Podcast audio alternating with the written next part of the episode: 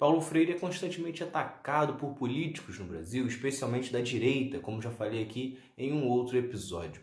Só que o livro Pedagogia do Oprimido é um dos grandes responsáveis por isso. Afinal, nesta obra, Paulo Freire escancara a relação de opressão que existe no Brasil e como algumas pessoas lucram com isso. Com isso, neste episódio, vamos falar um pouco sobre a obra Pedagogia do Oprimido. É Pilatos lá na Bíblia quem diz também faleceu por ter pescoço o infeliz autor da guilhotina de Paris. A obra começa exatamente explicando essa relação entre o oprimido e o opressor no Brasil.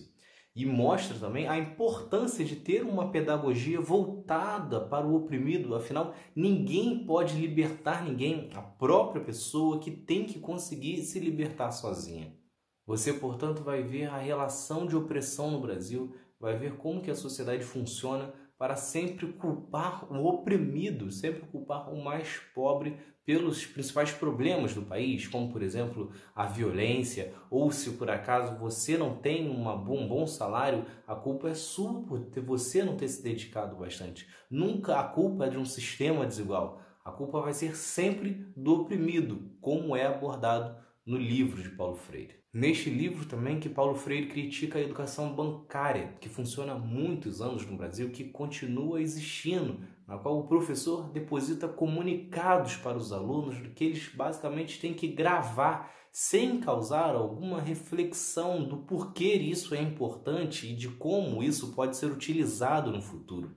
Ou seja, esse sistema bancário na qual não existe um debate, não existe uma reflexão apenas a memorização de uma matéria faz com que sirva para que os alunos cresçam cada vez mais alienados a esse sistema de opressão. Em resposta a essa educação bancária, ele oferece a educação problematizadora, que tem como grande objetivo exatamente causar a reflexão.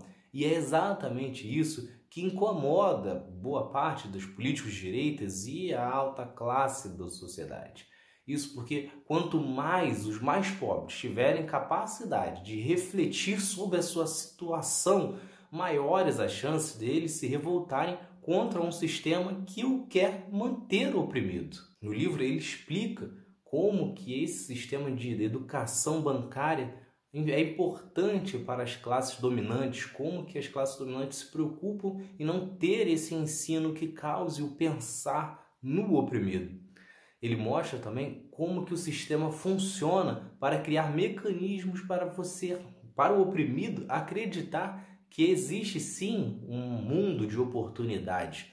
A ideia de meritocracia, por exemplo, é abordada no texto, no qual um sistema extremamente desigual e que pouquíssimas pessoas terão oportunidade de ascensão social são vendidas como uma, algo, algo possível, algo próximo da realidade de muitos, o que não é essa ideia de sempre vender uma história de sucesso, sempre vender que ah, se aquela pessoa conseguiu, você também pode, acaba funcionando exatamente para que o oprimido acredite na história do opressor e o pior, que a defenda. No entanto, uma história em cada 100, uma história em cada mil, na verdade deveria expor como que o sistema é desigual e quase que impossível de você ter uma ascensão.